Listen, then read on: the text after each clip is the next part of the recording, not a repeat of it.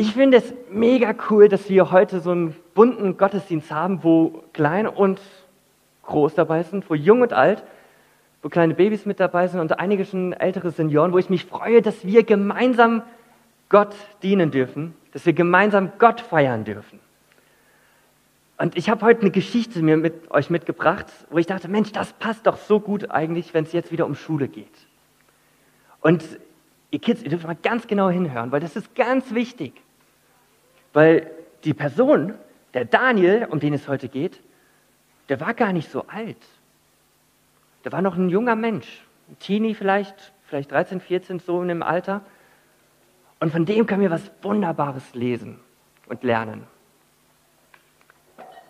Die meisten, ey Kids, ihr könnt mir gerade mal helfen. Welche Geschichte fällt euch ein, wenn es um Daniel geht? Nele. In der Löwengrube. Marlon. den nehmen wir lieber David. David war das mit Goliath, aber da. Wie bitte? Ja. Auch eine mega coole Geschichte. Die hatten wir letztens in der Kinderstunde, ne? Erinnerst du dich dran? Mit äh, du Kartoffel. Was fällt euch noch ein? Fällt euch noch eine Geschichte mit Daniel ein, Kids? Der Feuerofen, da war, genau, das ist auch im Buch Daniel drin. Das waren die Freunde von Daniel, die im Feuerofen waren. Aber ich will mit euch heute eine Geschichte mal hier vorne angucken und durchgehen. Die ist ganz spannend. Da geht es um gutes Essen und da geht es um eine Person, die die wichtigste Person eigentlich in der Bibel ist. Es geht um Gott dabei. Und wir dürfen von da, anhand von Daniel wieder viel über Gott lernen. Wenn wir, das, wenn wir die Bibel aufschlagen und Daniel angucken, die Geschichte, dann fängt es an mit Krieg. Das wir in Israel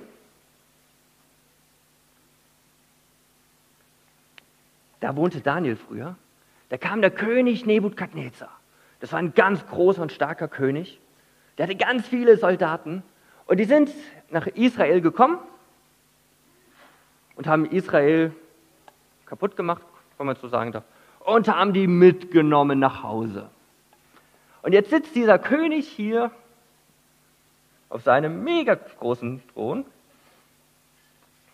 mit dieser mega großen Krone drauf, ist er der König, er ein sehr, hat ein sehr großes Land, viel größer als Deutschland.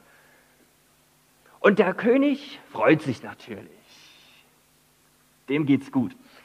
Und er freut sich darüber, ha, jetzt habe ich noch mehr Leute in meinem Reich, noch mehr Leute, wo ich sagen kann, ey, du machst das und du machst das und, und so weiter.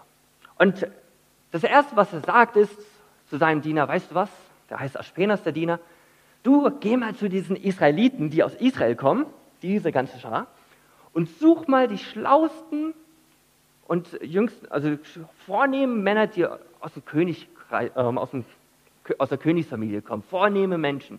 Also Menschen, die nicht einfach nur immer alles kaputt hauen, sondern Leute, die sahen gut aus und denken, oh, daraus, aus dem kann was werden. Und schick diese Männer sollen nicht mehr Israeliten sein, sondern die sollen lernen, wie man sich in Babylon verhält. Die sind ein bisschen traurig, weil die eigentlich nach Hause wollen. Und unter diesen Männern gab es vier ganz besondere Männer, die wir in der Bibel immer wieder von lesen. Das ist der Daniel, der Asaja, der Anania und der Michael. Und hier ist der Daniel. Der Daniel ist auch ein bisschen traurig. Und jetzt sagt der König, weißt du was? Diese Leute sollen jetzt auch in die Schule gehen. Also für drei Jahre muss Daniel und die alle hier ab zur Schule gehen. Zur babylonischen Schule. Drei Jahre lang. Oh, das ist auch vielleicht nicht das, was man erwartet. Man wird gerade mitgenommen von seinem Zuhause weg ins neue andere Land und jetzt müssen die zur Schule. Und der König will, dass sie lernen, welche Götter man hat, welche die ganzen Sprachen und, und, und. Also schon ganz viele Sachen sollen, diese, soll Daniel und seine Freunde lernen. Aber der König denkt sich, weißt du was, ich bin doch ein guter König, ich bin ein schlauer König. Ich tue den Kindern doch, oder den Teens und Jugendlichen, tue ich was Gutes. Ich gebe ihnen das beste Essen, was wir haben. Die dürfen von dem Essen, was ich esse, dürfen die mitessen. Und von dem Wein, was, was ich trinke, davon sollen die auch trinken. Da haben die hier die Flaschen mit Wein und noch hier so ein Spanferkel, gab es bestimmt auch damals schon. Und die Leute haben sich gefreut. Die waren, haben sich einfach gefreut, oh, jetzt gibt es gutes Essen. Ach, ein bisschen Schulkram, das geht immer gut. Aber das Essen, das ist doch immer das Wichtigste. Das kenne ich doch immer auf Jugendfreizeiten oder egal welche Freizeiten. Hey Leute, wenn das Essen nicht passt, äh, da hat man ein Problem. Aber wenn das Essen passt und gut ist, dann ist die Stimmung schon viel besser. Und die Leute freuen sich. Aber haben sich alle gefreut? Nee, ne? Es gibt hier noch Daniel und seine Freunde. Ah, jetzt, wo ist mein Schwamm? Da.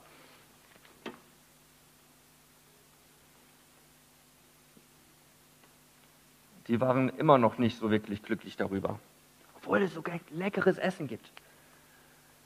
Weil die haben ein Problem mit dem Essen. Für die Israeliten gab es das Gebot, dass sie bestimmte Sachen nicht essen dürfen. Da gibt es das dritte Buch Mose, da steht ganz viel drin, was sie dürfen und was sie nicht dürfen. Aber das war nicht nur das Problem. Also es geht nicht nur darum, dass mit dem Essen das ähm, verboten war für sie teilweise, sondern das Problem war, dass dieses Essen, dass sie, wenn sie daran teilgenommen haben, hätten, eigentlich sagen, wir dienen jetzt den Göttern der Babylonier, also den Göttern vom, wollen wir den? Vom König Nebukadnezar. Und das war das Problem. Die wollten, für die war das kein Problem, aber für Daniel und seine Freunde war das ein Problem. Das Problem war deswegen, weil Daniel gesagt hat, in meinem Herzen, verzeiht mein Herz, was nicht so, oh, es geht sogar, in seinem Herzen hat er sich vorgenommen, nicht gegen Gott zu sündigen. Das einmal weiterklicken, Jonathan.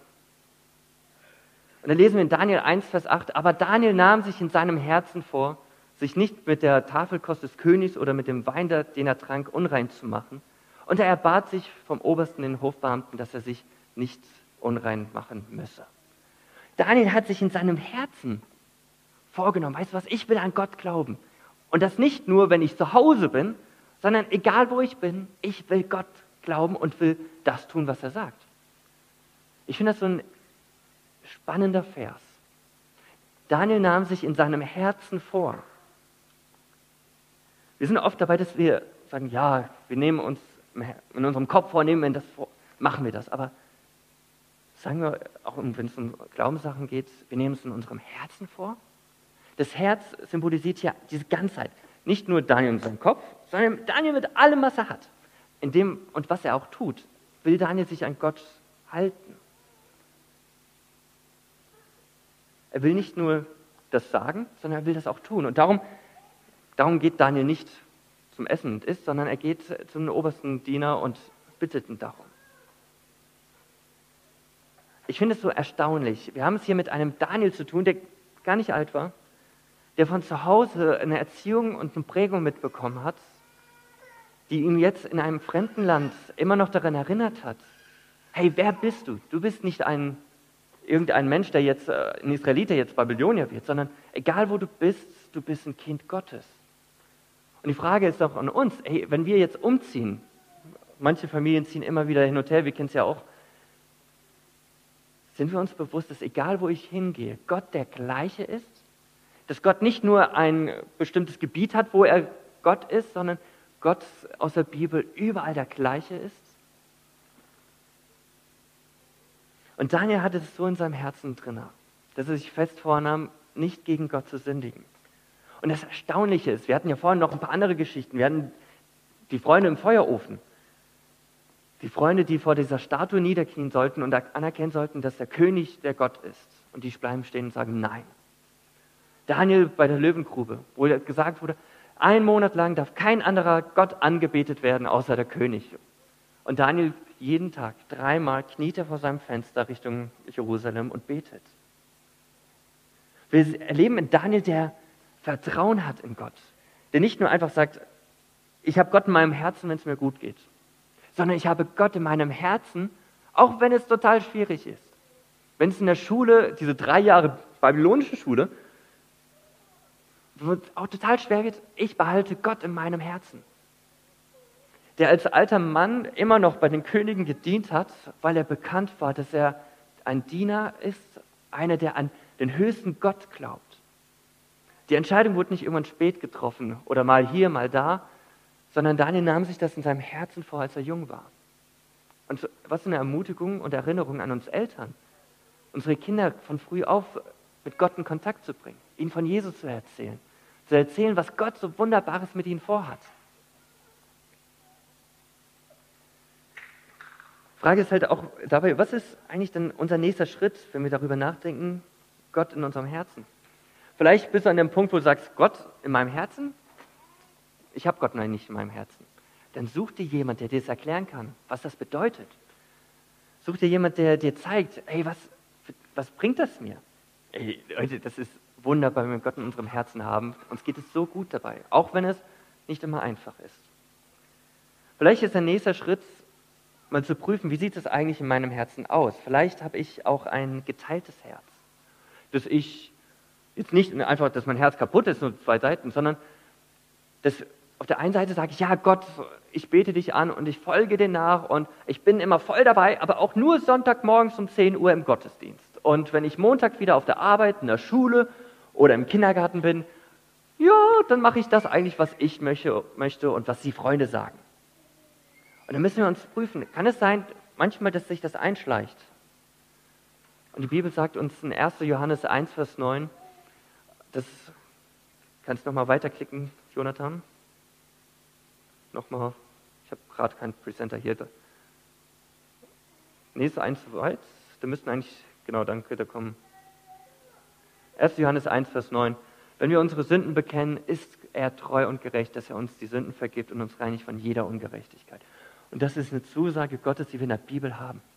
Wo ich weiß, hey, wenn ich Mist baue, ich darf zu Gott kommen. Und er reinigt mich von aller Schuld, egal was ich angestellt habe. Es gibt keine Schuld, wo ich sage, nee, das, das kann mir Gott nicht verzeihen. Sondern alle Schuld reinigt er mich, wenn ich vor ihn komme und die bereinige.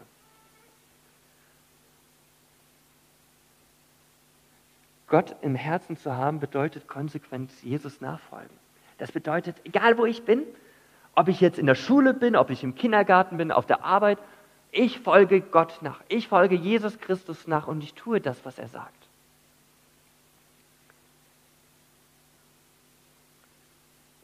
Mal gucken, wie es in der Geschichte weitergeht. Also wir haben Daniel und seine Freunde und die kommen jetzt zu Aspenas.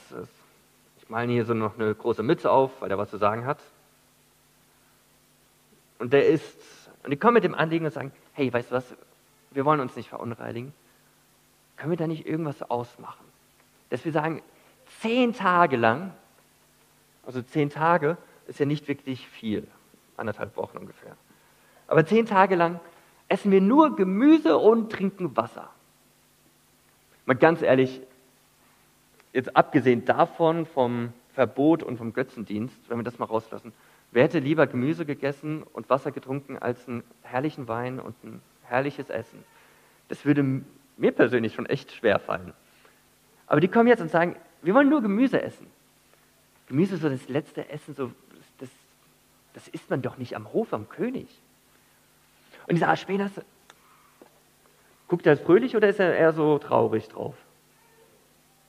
Der ist so, er denkt so, oh, der hat Angst, weil er soll sich um die ganzen Männer kümmern. Und jetzt kommen so vier Verrückte, die sagen, oh, ich will das Essen nicht essen, ich will Gemüse. Und die sollen eigentlich gut aussehen später. Aber das Interessante ist, was wir in der Bibel lesen, kannst du noch mal einen weiterklicken, in Vers 9. Und Gott gab Daniel Gnade und Erbarm vor dem Obersten der Hofbeamten. Gott ist hier am Handeln. Nicht Daniel, sondern Gott ist am Handeln. Und er sagt dann, okay, weißt du was? Einverstanden, wir probieren es einfach mal zehn Tage aus und jetzt essen die zehn Tage lang nur Gemüse und trinken Wasser. Und nach zehn Tagen haben wir Daniel und seine Freunde, die mega stark geworden sind, voll den Bizeps nein. Aber denen geht's gut, die sind richtig gut drauf, denen geht's deutlich besser als, jetzt mache ich hier nochmal einfach einen anderen, der von einem anderen Essen gegessen hat. Oh, weißt du was? Der hat keine Muckis und der hat auch einen Bauch bekommen. Der ist dick geworden. Bei dem Essen passiert. Also nach zehn Tagen, so schreibt uns die Bibel, und so ist es auch passiert, sah Daniel und seine Freunde viel besser aus. Nicht, weil sie nur Gemüse gegessen haben. Das Wunder liegt nicht in dem Essen, sondern weil Gott es gegeben hat. Gott hat gesagt, weißt du was? Ihr seid treu, ihr wollt mir nachfolgen und ich belohne euch. Und Daniel und seine Freunde sehen besser aus als die anderen und die dürfen die ganzen drei Jahre lang jetzt Wasser und Gemüse essen. Naja, aus zehn Tagen werden drei Jahre plötzlich. Und am Ende der Ausbildung, also nach drei Jahren Schule, ist es interessant, was das Zeugnis über diese Leute ist. Und dann lesen wir am Ende, in den letzten Versen,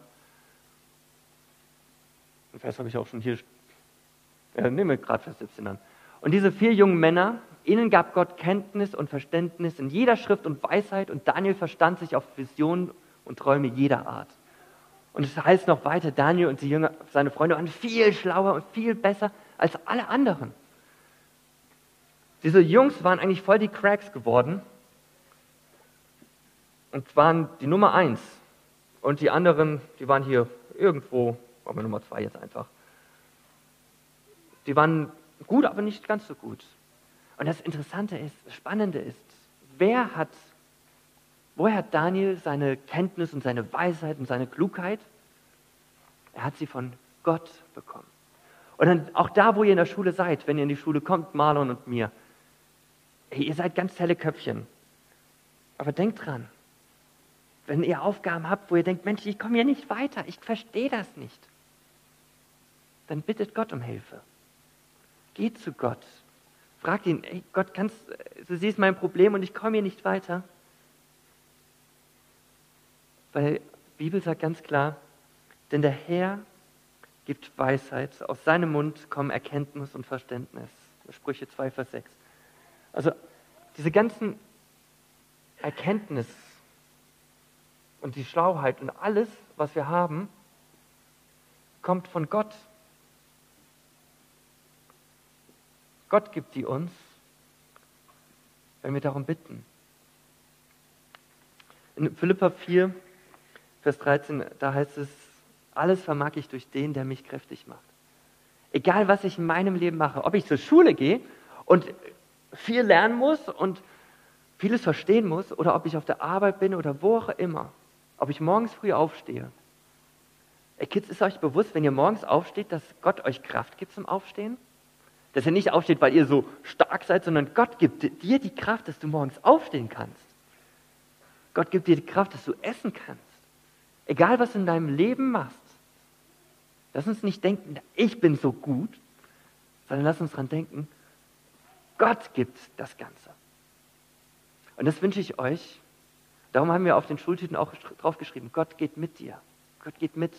Egal, wo du hingehst. Gott geht mit und wir müssen einfach in Kontakt mit ihm bleiben. Egal, wo wir sind, Gott ist immer der gleiche. Und wir dürfen mit ihm reden. Ihr könnt schon mal nach vorne kommen. Und weißt du, das will ich jetzt tun. Ich will jetzt einfach gerade nochmal Gott Danke sagen, dass egal wo wir sind, mit ihm reden können. Und egal was mit ihm uns los ist, dass wir einfach zu ihm kommen dürfen.